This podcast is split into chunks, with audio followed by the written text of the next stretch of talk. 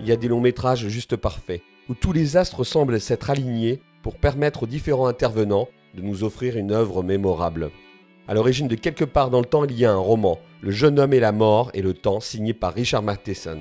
Un auteur légendaire du fantastique, dont l'ouvrage Je suis une légende est une référence du genre.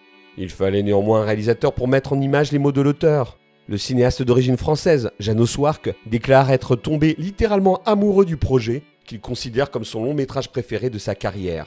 Auréolé du succès de son précédent film, Les Dents de la Mer 2, il obtient ainsi les coups des franches pour mettre en image le film dont le scénario est signé par Richard Matheson lui-même.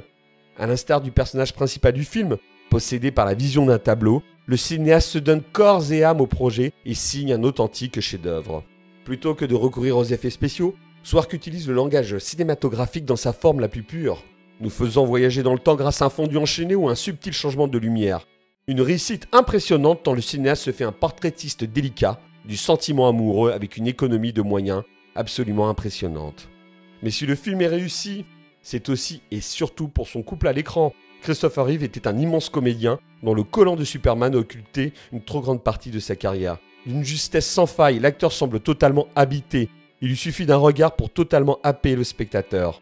À ses côtés, on retrouve Jane Seymour, d'une beauté incandescente.